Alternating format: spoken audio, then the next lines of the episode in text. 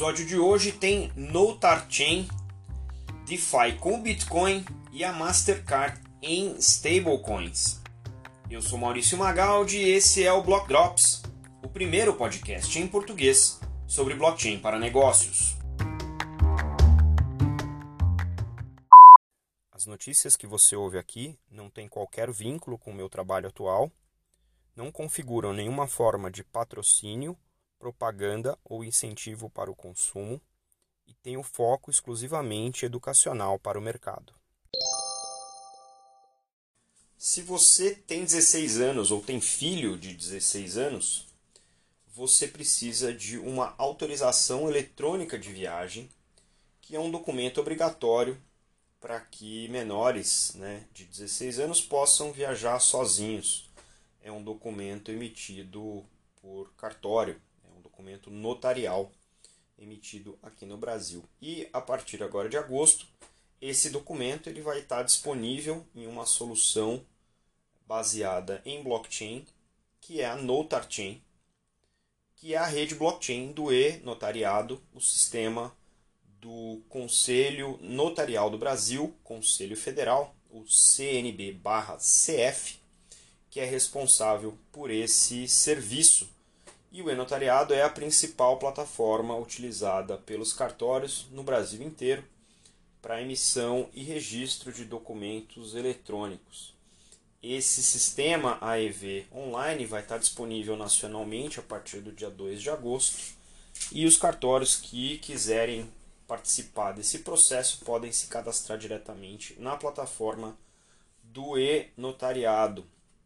Segundo o CNB-CF, antes desse processo, os pais precisavam ir até um cartório presencialmente e fazer todo o processo físico e depois apresentar o impresso nas empresas de transporte aéreo.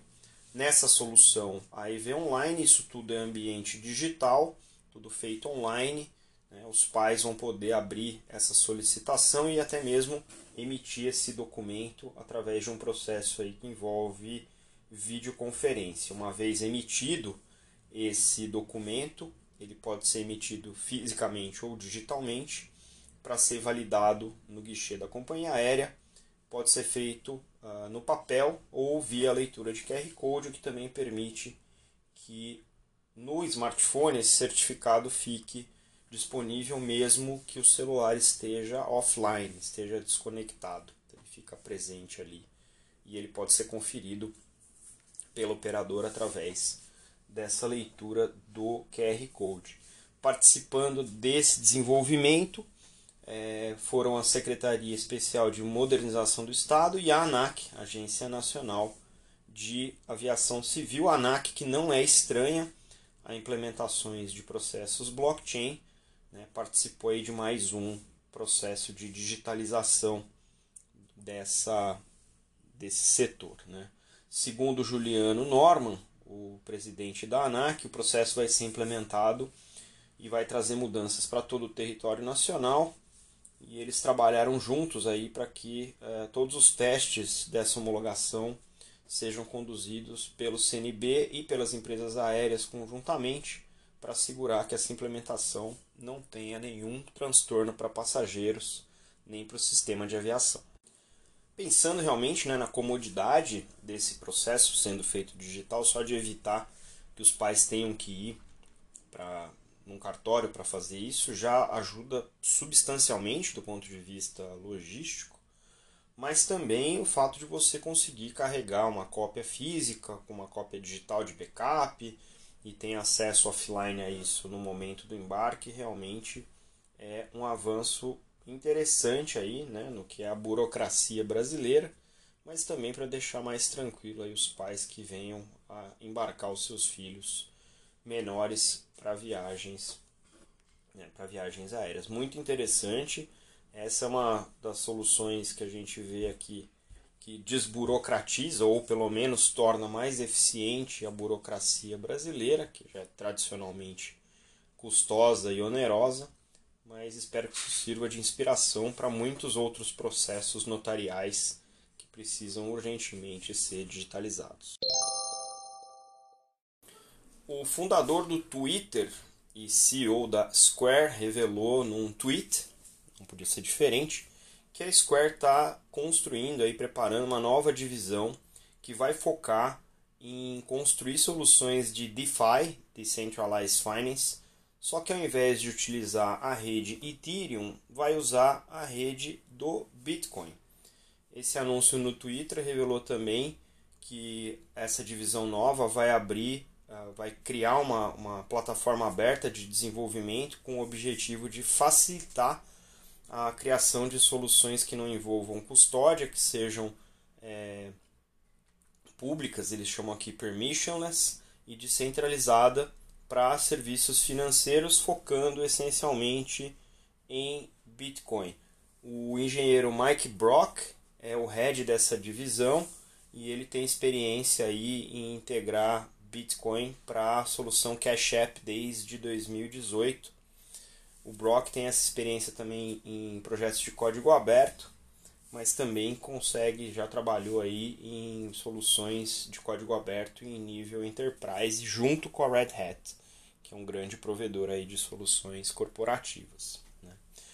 O comentário aqui do artigo é que uma empresa como a Square, é, dando atenção e trabalhando né, para facilitar o acesso de serviços DeFi na rede Bitcoin, pode sim acelerar a adoção de usuários né, e oferecer mais competição para soluções DeFi que são baseadas em Ethereum.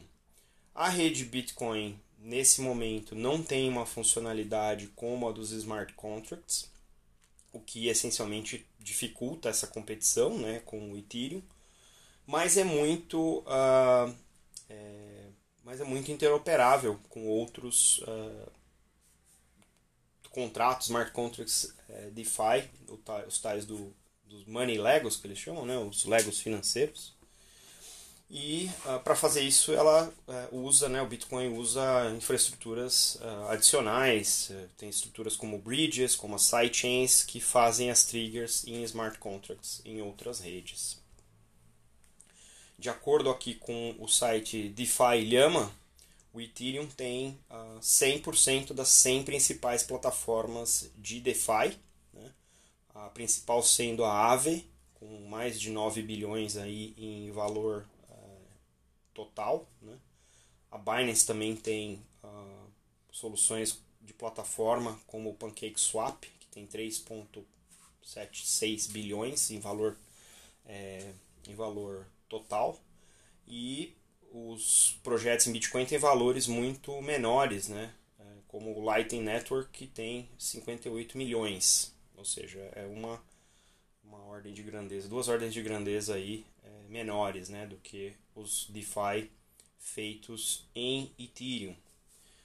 Uh, esse ano de 2021, uh, a gente viu um crescimento expressivo em DeFi, né, uh, atingindo aí em julho cerca de 3 milhões de usuários em julho né, desse ano. Então, realmente um crescimento bastante é, expressivo ao longo do ano, porque obviamente as, as pessoas estão começando a entender os mecanismos e começando a explorar cada vez mais esse tipo de uh, solução. Além desse projeto da Square, a gente também está de olho aí é, nessa próxima atualização, o Taproot, do Bitcoin, né, que vai permitir, é, segundo a Cointelegraph, a utilização de smart contracts nativos no Bitcoin. Ou seja, a gente vai começar a ver cada vez mais sofisticação também no ambiente é, da blockchain do Bitcoin para a composição de produtos e serviços mais sofisticados utilizando aquela que é a principal das criptomoedas como base para essa solução. E nessa semana que passou a Mastercard, uma das principais bandeiras de cartão de crédito e meio de pagamento, anunciou que vai entrar num programa piloto com a Circle, que é a empresa por trás da stablecoin chamada USDC, a Mastercard vai testar o USDC nas plataformas de pagamento que ela operacionaliza e esse teste ele está pensado para facilitar a conversão entre moedas tradicionais, as chamadas fiat currencies, e as criptomoedas que passam a fazer parte desse processo através da USDC. Isso vai permitir com que os clientes da bandeira utilizem né, a, os seus ativos cripto de maneira mais fácil é, para gastar através dessa conversão, é, como se estivesse utilizando aí é, os cartões emitidos pelos participantes né, da bandeira, pelos associados da bandeira e toda a parte de clearing settlement, né, que é a reconciliação e movimentação de fundos, vai ser feita através de USDC. O USDC, enquanto stablecoin, teve é, lançamento em 2018. É uma stablecoin baseada em Ethereum. Né? Tem aí 25 bilhões em circulação, significa que são 25 bilhões de dólares um para um, né? com, com o dólar é, lastreado, lastreando essa, essa stablecoin.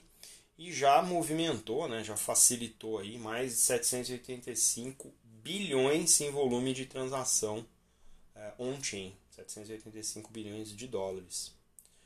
O, presi o, o presidente executivo, vice-presidente executivo da Mastercard, que é responsável por uh, blockchain e ativos digitais, Raj Damodaran, é, disse que essa colaboração entre as empresas é, vai realmente trazer muita facilidade na conversão de criptomoedas como Ethereum e Bitcoin para moedas tradicionais, para as uh, fiat currencies, né? com muito pouco atrito no processo. Né? E a ideia é fomentar novas oportunidades de pagamento e comércio utilizando novas maneiras, novos meios de pagamento nesse sentido. Né?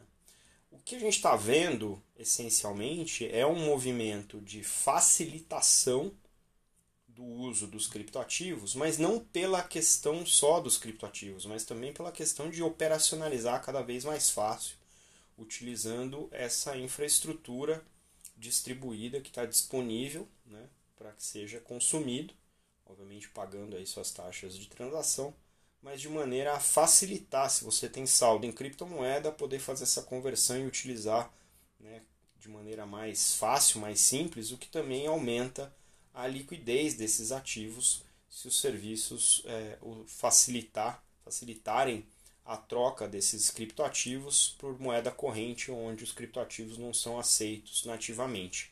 Então isso uh, pode criar aí mais oportunidades para quem opera dentro do mundo cripto e para os negócios também que queiram entrar nesse circuito, mas ainda não tenham a infraestrutura ou não tem o know-how para fazer isso, então esses grandes operadores entrando como agentes de conversão tornam a atividade né, e a adoção dessas metodologias bastante fácil. A gente acabou de falar aqui de que o, a Square do Jack Dorsey vai fazer a facilitação de DeFi em Bitcoin e agora estamos falando aqui da Mastercard, que está seguindo os passos da Visa, inclusive, que também é parceira da Circle em outros projetos para adoção de stablecoin né, no, no payment rail uh, das bandeiras. Então, esse é o caminho natural e a gente espera que isso seja realmente uma maneira de ser mais eficiente, de ser mais barato, de ser mais seguro e que a gente possa também usar esse tipo de infraestrutura para aumentar a inclusão financeira em todas as geografias.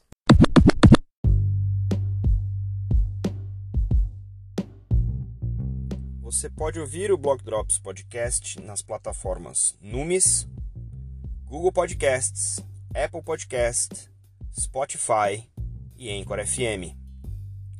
Entre em contato conosco através do e-mail blockdropspodcast@gmail.com, no Instagram blockdropspodcast e no Twitter blockdropspod.